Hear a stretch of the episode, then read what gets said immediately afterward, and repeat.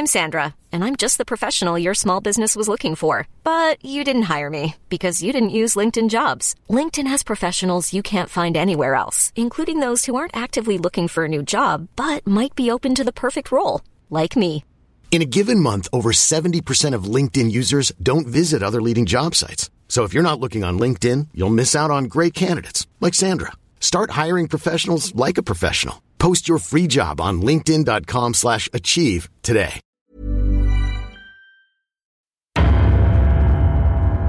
Der John Sinclair Podcast mit Dennis Erhardt und Sebastian Breitbach.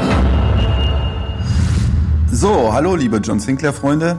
Herzlich willkommen zur Juni Podcast Folge, der 23. Folge. Ähm, ihr werdet es nicht erraten, wen ich hier am Telefon habe. Sag mal was. Äh, dass du immer mitzählst bei den Folgen, das finde ich ja wirklich interessant. Also ich hätte schon längst nicht mehr gewusst, äh, welche Folge das jetzt gerade ist. Äh, Dennis ist hier übrigens. Genau, das wollten wir hören und nichts anderes. ja, ich zähle mit, tatsächlich. Ist ja interessant, wie viel wir eigentlich schon gemacht haben. Ne? 23. Ähm. Äh, hast du so Kerben eingeritzt ins Mikro oder wie? Ja, richtig. Aha, aber dann lass uns doch lieber zu John Sinclair kommen. Was meinst du? Ja, aber sehr gerne. Ähm, wir sprechen heute kurz über den aktuellen Produktionsstand, äh, was wir den ganzen Tag so treiben, was wir machen. Wechseln dann rüber zu Johnny Sinclair, ähm, wo gerade die dritte Staffel erscheint. Die neunte Folge haben wir gerade in der Produktion abgeschlossen und geben dann noch einen äh, kurzen Ausblick auf die zweite Staffel von Sinclair. Äh, zunächst sollten wir vielleicht nochmal klären, in welcher Produktionsphase wir uns gerade befinden. Denn daraus leiten sich ja auch einige Themen ab, äh, die wir dann in den Podcast-Folgen behandeln. Ähm, diesmal haben wir ja äh, die Aufnahmeblöcke äh, Ende des Jahres schon hinter uns gebracht. Ende 2019 haben wir ja bis zur Classics 41 und bis zur Edition 2000 Folge 141 aufgenommen. Und auch die Sonderedition, die im Herbst erscheint so dass wir jetzt äh, also quasi unsere aufnahmefreie Zeit haben, in der wir ähm, uns darum kümmern können, wie du jetzt, Sebastian, mit den Aufnahmen zu arbeiten, also die Hörspiele zu vertonen mit Geräuschen, mit Musik. Ähm, und ich sitze wiederum schon an den nächsten Skripten, beziehungsweise an dem kommenden Sinclair-Buch, das im Frühjahr 2021 erscheinen soll. Ja, ich sitze ja hier schon wieder an der Classics 40 und bin auf einem Friedhof unterwegs mit Will Mallmann. Und so wie es gerade aussieht, äh, erscheint hier demnächst ein finsterer Dämon. Äh, muss mal schauen, wenn wir gleich mit dem Podcast durch sind, geht es direkt da weiter. Und äh, ich glaube, das wird sehr gruselig. Das bedeutet, wenn ich mich recht erinnere, dass du gerade bei dem Urlaub von Will Meilmann bist, glaube ich, ne? Ja, genau. Der macht Urlaub im Schwarzwald äh, in einem kleinen Hotel, direkt an einem Friedhof. So ein Zufall. Und hat sich gerade zum Frühstück äh, zwei Brötchen und etwas Aufstrich besorgt. Äh, das reicht ihm also, um danach auf Geisterjagd zu gehen. Also davon weiß er ja eigentlich noch nichts, aber das muss ihm auch reichen für dieses Abenteuer. Und danach geht er dann direkt rüber zum Friedhof und äh, schaut da mal nach dem Rechten, ja, wie das halt im Urlaub so ist, ne? Man kennt das ja. Es geht ja noch weiter, Sebastian. Es geht ja auch um eine Urne, die da gefunden wird. Es geht um einen Archäologieprofessor, wenn ich mich recht erinnere. Richtig, Professor Jurk, den hat er gerade auch schon beim Frühstück getroffen. Großartiger Name übrigens. Äh, Xaver Jurk, äh, genau, ja. Und äh, wer so einen Namen hat, der muss natürlich was im Schilde führen. Äh, aber was genau das sein wird, möchten wir an dieser Stelle natürlich noch nicht verraten. Auf gar keinen Fall. Nur so viel, es wird spannend. Verraten können wir allerdings, dass äh, kürzlich äh, verlagsintern bis zur Folge 150 der Edition 2000 alle Titel festgelegt wurden und äh, wir deswegen natürlich jetzt äh, wissen, was da im Einzelnen auf uns zukommen wird. Die Frage ist nur, ob wir an dieser Stelle schon was darüber verraten dürfen. Ja, ähm, wie viel wir davon verraten dürfen, weiß ich jetzt gar nicht, aber vielleicht kannst du uns ja mal äh, so ein, zwei kleine Häppchen hinwerfen. Naja, die Häppchen haben wir ja schon geworfen, Sebastian, in der letzten Ausgabe des Podcasts, ähm, als wir natürlich schon darüber gesprochen haben, dass der Shimada-Zyklus in dieser Zeit bis Folge 150 beendet werden wird. Jetzt wissen wir konkret, dass er also definitiv mit Folge 149 enden wird und äh, dass die Folge 150 dementsprechend äh, ein Einzelabenteuer werden wird, äh, bei dem es um Jane Collins geht. Hm, schau an. Zwischen den Shimada-Folgen haben wir dann natürlich auch einige Einzelfolgen, ähm, in denen äh, trotz allem natürlich Gegner, äh, die in der Serie schon öfter dabei gewesen sind, eine Rolle spielen oder Gegner, die in Zukunft John Sinclair große Probleme bereiten werden. Zum Beispiel in der Folge 146, das hatten wir ja letztes Mal schon sehr geheimnisvoll angeteasert, meine Henkersmahlzeit äh, wird eine Figur neu eingeführt werden. Der Titel ist dann durch unsere Beschreibung ähm, der Folge von einigen von euch auch richtig erkannt worden. Da wird John dann gemeinsam mit seinem Vater auf die Jagd nach Akim Samaran gehen. Äh, ja, eine Figur, die uns, wie gesagt, dann noch öfter begegnen wird nach Folge 150. In der Classics-Folge 43 zum Beispiel, dann äh, bekommen wir es mit dem Hexer mit der Flammenpeitsche zu tun. Das ist ja der Beiname von Belfigur, dem Sinclair später dann äh, öfter mal begegnet ist und der ja seinen letzten Auftritt bekanntlich in der Folge 91 hatte, wo er dann äh, leider ins Gras beißen musste.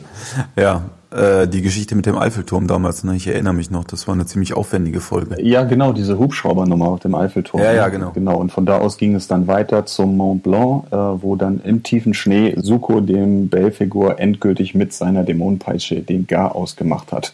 Peitsche gegen Peitsche sozusagen. Und das ist ja dann klar, welche Peitsche gewinnt. Ja, klar, die Dämonenpeitsche. Welche denn sonst? Wobei die Flammenpeitsche des Hexers natürlich auch eine sehr interessante Waffe ist, äh, die sich in mein Gedächtnis äh, trotz der wenigen Folgen, in denen Belfigur dabei gewesen ist, äh, förmlich eingebrannt hat, muss ich sagen. Mhm. Okay. Eingebrannt, Sebastian. Verstehst du? Flammenpeitsche. Ja, ja, lustig, Dennis. Ich warte, ich schlag mir kurz auf den Schenkel. Flammenpeitsche und eingebrannt. Mensch, also wie kommst du immer auf sowas? Wahnsinn. Wieso? Och, nur so. Naja. Ja, äh, Belfigur hat sich auf jeden Fall als Gegner insgesamt nicht nur seine Peitsche in unser aller Gedächtnis gebrannt, äh, war schon ein sehr interessanter Gegner in der Historie eigentlich. Wobei die äh, Gegner, die wir durchaus öfter dabei haben, diese regelmäßigen großen Gegner wie Asmodis, früher Asmodina, der Schwarze Tod äh, oder jetzt auch zeitweise die großen Alten und die Mordliga, äh, natürlich äh, dann über die Strecke nochmal ganz andere Eindrücke hinterlassen haben. Ähm, Sebastian, was ist von denen eigentlich dein Lieblingsgegner, wenn ich mal fragen darf? Also ich muss sagen, dass mir die großen Alten äh, am meisten im, im Gedächtnis geblieben sind, weil sie eben tatsächlich äh, wirklich auch von ihren Ausmaßen ja gigantisch waren und richtig große Gegner waren. Ähm, und ich persönlich fand es ja tatsächlich ein bisschen schade, dass wir nicht mehr Zeit hatten, äh, um uns den einzelnen äh, Alten sozusagen zu widmen. Ähm, denn ich persönlich fand diese, diese Reise durch die verschiedenen Welten, die John Sinclair da unternommen hat, äh, um diese großen Alten zu besiegen, die fand ich äh, sehr spannend, weil sie auch so, so vielseitig waren, äh, wie die großen Alten selbst ja auch. Ähm, aber äh, leider ja, wurde jedem Gegner, waren ja eigentlich alles Endgegner sozusagen in einer Reihe, äh, die John Sinclair alle nacheinander abgefrühstückt hat. Und ich äh, hätte mir gewünscht, dass wir mehr Zeit gehabt hätten, um uns mal jedem einzelnen der großen Alten zu widmen. Aber das war ja so leider nicht möglich. Ja, das stimmt. Der Platz war leider nicht da in dem Zyklus dann, in dem die vernichtet wurden. Denn äh, auch die Leichenstadt, äh, in der die großen Alten beheimatet waren, fand äh, ich persönlich war ein ziemlich interessanter Ort, äh, den man durchaus hätte vielleicht noch für ein, zwei Folgen jeweils mit diesen Stadtteilen da drin äh, verwenden können. Aber leider mussten wir die dann doch äh, relativ schnell abmurksen. Schade. Ja, sage ich ja. Wobei das ja nicht ganz stimmt, dass sechs große Alte vernichtet sind. Ne? Der Spuk lebt ja noch, der mächtigste der großen Alten. Insofern hat es nur fünf dahin gerafft. Ähm, der sechste ist noch dabei und wird John Sinclair auch noch jede Menge Ärger bereiten. Ja, das fürchte ich auch. Tja, vom Spuk ist der Weg dann natürlich nicht weit nach Atlantis und äh, zum Würfel des Unheils und dann zu Dr. Tod in der Mordliga. Ähm, das waren für mich, ehrlich gesagt, äh, immer die etwas interessanteren Gegner, also die so menschliche Züge hatten, wie auch Lady X ja, die ursprünglich auch Mensch gewesen ist, bevor sie zu Vampirin wurde ähm, Lupina als Werwölfin eben mitunter auch in menschlicher Gestalt ähm, oder sogar Logan Costello buchstäblich, ne, ohne jede magische Fähigkeiten. Ähm, das fand ich eigentlich immer sogar etwas interessanter als ähm, diese, diese großen Zyklen, wo es dann sehr schnell sehr fantastisch wurde und man in fremde Dimensionen, in, in Welten geschleudert wurde, die so fremd waren, dass wiederum eine oder ein paar Folgen gar nicht ausreichen konnten, um sie komplett zu beleuchten. Und die dritte Kategorie wären dann natürlich die Gegner, die wirklich nur in einer Folge dabei gewesen sind oder maximal in zweien vielleicht, wie der Hexer Orgoff, der ja später nochmal wiedergekommen ist. Ähm, ja, und dann eben so einzelne äh, Gegner wie Stella zum Beispiel aus Stellas Rattenkeller. Äh, eine Folge ohne jede Bedeutung eigentlich für die Serie, äh, die ich persönlich aber sehr gruselig, sehr unheimlich fand. Ja, auch eine Folge, die ziemlich aus der Reihe fiel, die ich äh, auch sehr spannend und gruselig fand. Und auch eine Folge, äh, über die wir uns damals ja sehr viel Gedanken gemacht haben. Auch über die Musik, also über die Flötenmelodie, die sie spielen soll. Und ähm, haben uns überlegt, ob das eher eine Melodie sein soll im Sinne vom Rattenfänger von Hameln oder äh, ob wir da eher was Abstraktes machen und haben uns dann ja für diese schrägen, schrillen Töne entschieden, die sie dort spielt, äh, so ein bisschen dissonant und ich finde, dass das dem ganzen Hörspiel noch äh, eine besondere Note gibt. Oder Destero ist auch so ein Beispiel, der Dämonenhenker, der zwar in den Heften äh, sehr oft vorkam, aber bei uns nur in einer einzigen Folge, nämlich der dritten Sonderedition Angst über London. Das sind eben die Gegner, bei denen wir dann natürlich am meisten ähm, Freiheiten haben, akustisch da irgendwas zu entwickeln in den Hörspielen, was natürlich auch sehr interessant ist. Ja, dann äh, wollen wir es dabei belassen. Ähm, schreibt uns doch mal, wen ihr für den fiesesten Fieserich im John Sinclair-Universum haltet. Äh, schreibt gerne auf Facebook oder nutzt das Kontaktformular auf der johnsinclair.de Seite. Äh, wir sind wirklich gespannt, äh, was dabei rauskommt. Ja, und damit würde ich sagen zum nächsten Thema. Tja, von John Sinclair dann zu Johnny Sinclair, seinem jüngeren Ableger, der bei Folgenreich erscheint. Da haben wir ja gerade die dritte Trilogie fertiggestellt, also insbesondere die neunte Folge. Die Trilogie ist damit abgeschlossen, die auf dem Buch Die Gräfin mit dem eiskalten Händchen beruht.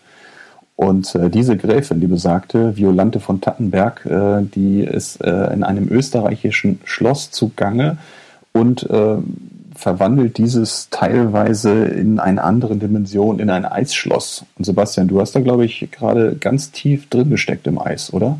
Ja, ich bin sozusagen gerade wieder aufgetaut äh, aus dem Eispalast der Gräfin mit dem eiskalten Händchen, wo unsere Geisterjägeragentur, äh, bestehend aus äh, Johnny Sinclair, Russell Moore, dem Schädel Erasmus und jetzt auch neu mit dabei Millie Edwards, die Klassenkameradin von äh, Johnny und Russell, die wir aus den vergangenen Folgen ja schon kennen, die ist jetzt neu mit dazugekommen, wo diese vier also den Endkampf gegen die äh, Gräfin geführt haben. Ja, und das war schon eine ziemliche Schlacht, die da geschlagen wurde, mit äh, allen möglichen magischen und äh, nicht magischen Waffen, die die vier sich erstmal äh, zusammensuchen und zusammenbasteln mussten, äh, um dann äh, durch ein Dimensionstor von dem real in Österreich existierenden Schloss in eine andere Dimension äh, hinüber zu wechseln und dort dann ja im Eispalast äh, auf die Gräfin äh, zu treffen und sie mit, äh, so viel darf man glaube ich verraten, mit vereinten Kräften dann auch zu schlagen. Ja, soundtechnisch auf jeden Fall auch eine der aufwendigsten Folgen, die wir bisher hatten in der Serie. Ähm, die Abschlussschlacht macht dann ja, glaube ich, auch äh, ja ein gutes Drittel der Folge aus. Und ähm, es passiert super viel gleichzeitig, super viele Magieeffekte und Explosionen und ja, alle vier gehen mit vereinten Kräften und mit allen magischen Waffen, die sie zur Verfügung haben, gleichzeitig auf die Gräfin los. Aber ich schlage vor, wir hören einfach mal kurz rein.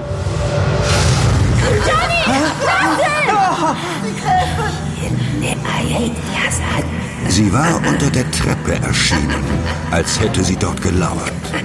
Und sie bestand nicht aus Eis, sondern trug ein hellblaues Kleid, das bis an den Kragen zugeknöpft war und dessen Saum flatterte, als sie auf Johnny, Millie und Russell zuglitt. Los, die Wasserbomben!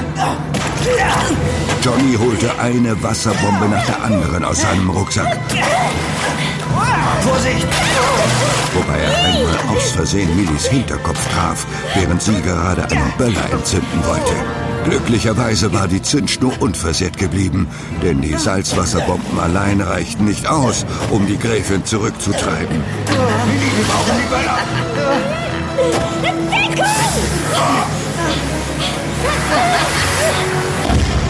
Die Explosion hatte der Gräfin die Haube vom Kopf gefegt.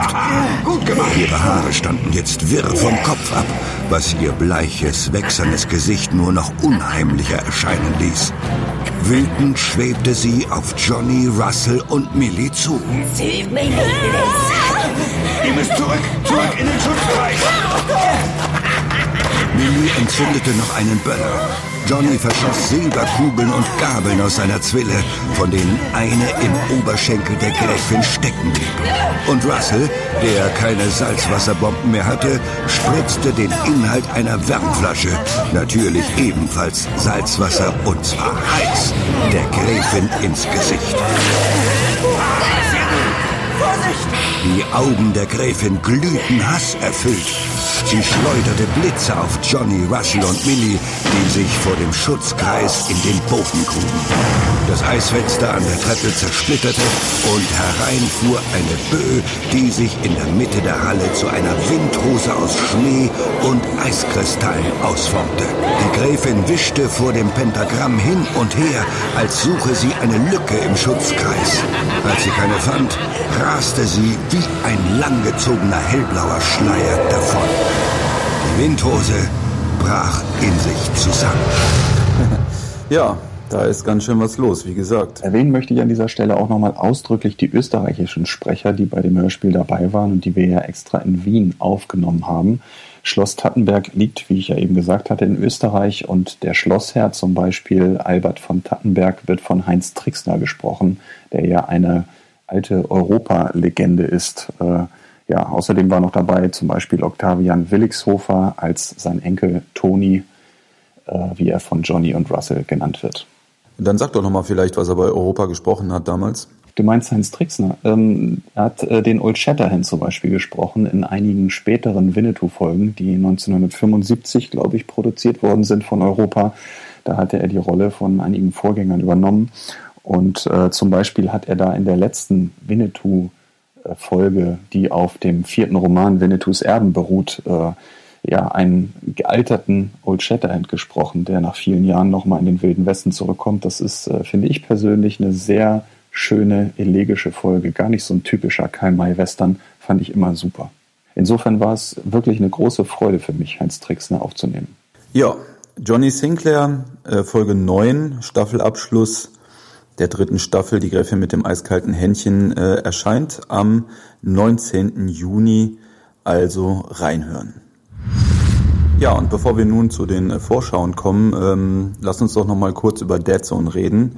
Da steht ja jetzt das zweite Buch an. Wir haben ja in den letzten äh, Wochen und Monaten die Handlung ausgearbeitet äh, und das Konzept fertiggestellt und jetzt sitzt du ja gerade daran und schreibst. Ähm, kannst du da vielleicht einen kurzen Einblick geben? Ähm, woran sitzt du gerade? Wie weit bist du?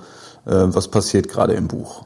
Ja, das Buch ist zu diesem Zeitpunkt äh, zu zwei Drittel etwa fertig und ähm, behandelt natürlich äh, jede Menge der offenen Fragen, die in Buch 1 äh, übrig geblieben sind. Äh, wir erinnern uns ja an die äh, große finale Szene äh, in Abbey Wood auf dem Abteigelände, äh, der Abtei von St. Lesnes, wo Shao und Suko in einen Hinterhalt geraten sind und wo Shao dann unterhalb der Abtei in einem geheimnisvollen Labyrinth nicht nur den Würfel gefunden hat, um den es ja in Buch 1 zentral ging, sondern auch den lebendigen John Sinclair zu ihrer Überraschung. Damit ist natürlich klar, dass John Sinclair in Buch 2 eine sehr zentrale Rolle spielen wird, selbstverständlich. Ähm, und es ist auch klar, dass er wissen will, was es nun mit dieser Abtei wirklich auf sich hat und mit dem Würfel. Und äh, jetzt habe ich gerade eine große Infiltrationsszene abgeschlossen, äh, in der John äh, sich in die Abtei begibt zwischen die feindlichen Linien, denn es gibt natürlich auch eine Partei, mehrere Parteien sogar, die etwas dagegen haben, dass er da dieses Rätsel löst. Und ähm, ja, dann erlebt er da so einige unheimliche Sachen in diesem Labyrinth. Was genau, möchte ich an der Stelle natürlich noch nicht verraten. Ja, und man braucht es eigentlich nicht separat zu erwähnen, aber selbstverständlich wird diese zweite Staffel auch wieder als Hörspiel erscheinen. Äh, es werden diesmal acht Folgen werden sogar und Folge 1 erscheint dann zusammen mit dem Buch im Frühjahr 2021. So, und damit kommen wir dann jetzt tatsächlich zu den Vorschauen auf die kommenden Folgen. Los geht's. Am 29. Juni 2020 erscheint John Sinclair, Folge 139, Werwolf-Omen. Auf einer einsamen Landstraße lief mir ein Mädchen namens Laura Escott vor den Wagen und flüchtete trotz einer schweren Verletzung in die Nacht.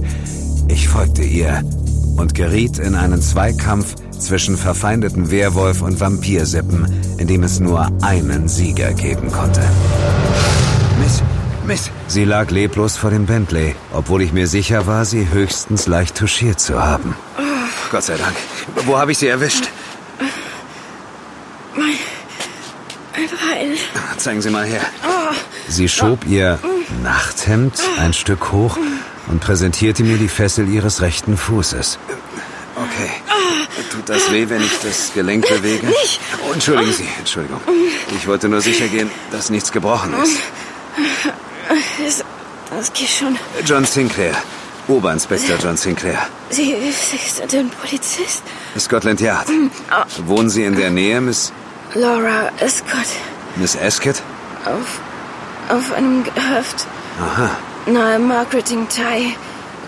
Das ist so eine Allmende in der Nähe von... Das weiß ich. Eine Bekannte von mir wohnt da in der Nähe. Ich äh, kann Sie hinbringen, wenn Sie möchten. Aber Sie fahren doch in die andere Richtung.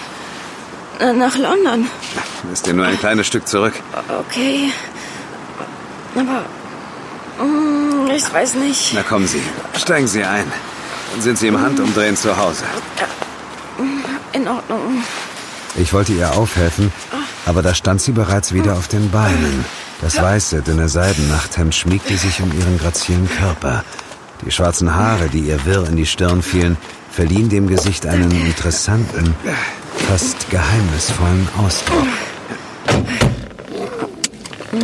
Das ist wirklich nett von Ihnen. Naja, warum sind Sie so spät noch unterwegs? Ich. Ich bin.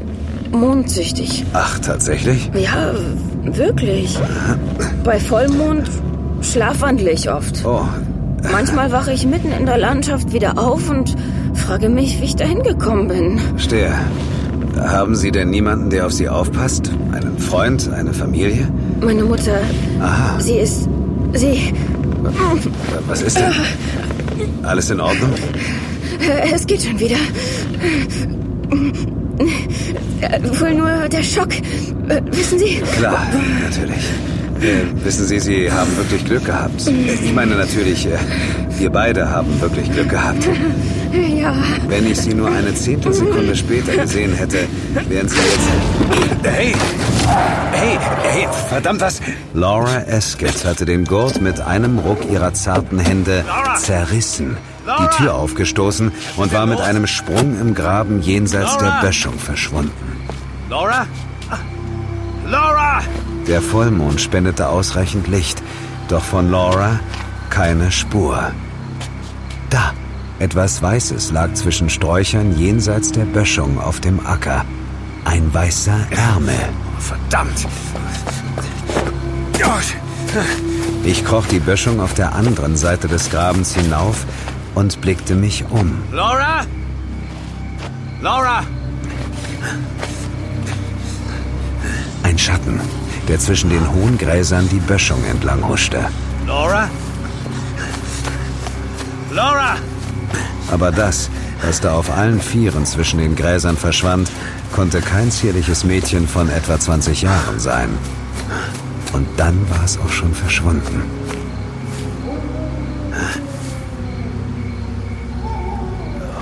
Verdammt! Am 28. Juli 2020 erscheint John Sinclair Classics, Folge 40, der Albtraumfriedhof. Inmitten des Schwarzwalds nahe einem Friedhof liegt das Waldhotel König, in dem der deutsche BKA-Beamte Will Mallmann seinen Urlaub verbringt. Am Frühstückstisch begegnet er dem sonderbaren Archäologen Xaver Jürg, der in der Umgebung nach Zeugnissen der Etrusker sucht. Und kurz darauf steigen die Toten aus ihren Gräbern. Die Halle war leer. An der Rückseite unter einem schwarzen Kreuz, das an der Wand angebracht war, stand ein Sarg. Helfen Sie mir bitte. Wie? Mit dem Sargdeckel. Sie, Sie wollen wirklich? Darum sind wir doch hier, oder? Auf drei. Eins, zwei. Einen Moment. Entschuldigung. Professor York. Ich wollte nicht stören. Ich, ähm, ich habe nur gesehen, dass Sie am Grab waren und dann. Äh, also sind Sie uns gefolgt? Äh, ich. Äh, waren Sie hier in der Halle? Äh, was? Äh, äh, nein, nein, ich wollte nur zu der Höhle. Sie wissen doch, sie ist gleich hinter dem Friedhof. Wussten Sie, dass Lisa Wagner tot ist? Was? Fräulein Wagner ist tot? Das ist ja. Herr König, bitte. Ich stelle hier die Fragen. Entschuldigen Sie. Aber Diese Höhle, Professor York. Ja? Wo befindet die sich genau? Die ist am Steilhang, hinter der Mauer. Ja, ja. Aha. Man muss einen Pfad drauf. Zwischen den Felsen. Es ist nicht einfach zu finden, aber. Aber. Ähm, gut, gut. Und? Was und? Na, liegt dieser Anton Leitner nun in seinem Sarg oder nicht? Wir waren gerade dabei, das herauszufinden. Sie können da hinten anfassen. Oh, oh, oh ja, gut. Also auf drei. Eins, zwei, drei.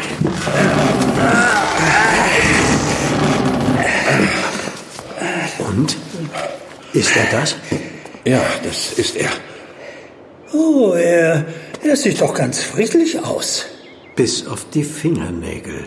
Wie bitte? Was ist denn mit den... Der Leichnam wurde zurechtgemacht und manikürt, das sieht man ja. Ja, natürlich. Aber die Fingernägel sind schmutzig. Hä?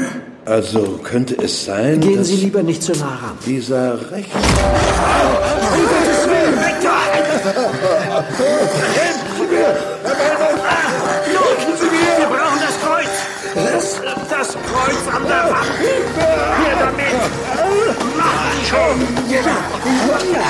zittrigen Fingern warf der Professor Will Maimann das Kreuz zu. Wie eine heiße Kartoffel, die er schnell aus der Hand bekommen wollte. Doch bevor Malmann es dem Toten auf die Stirn pressen konnte, stieß dieser den Kommissar und Harald König zur Seite und rannte davon.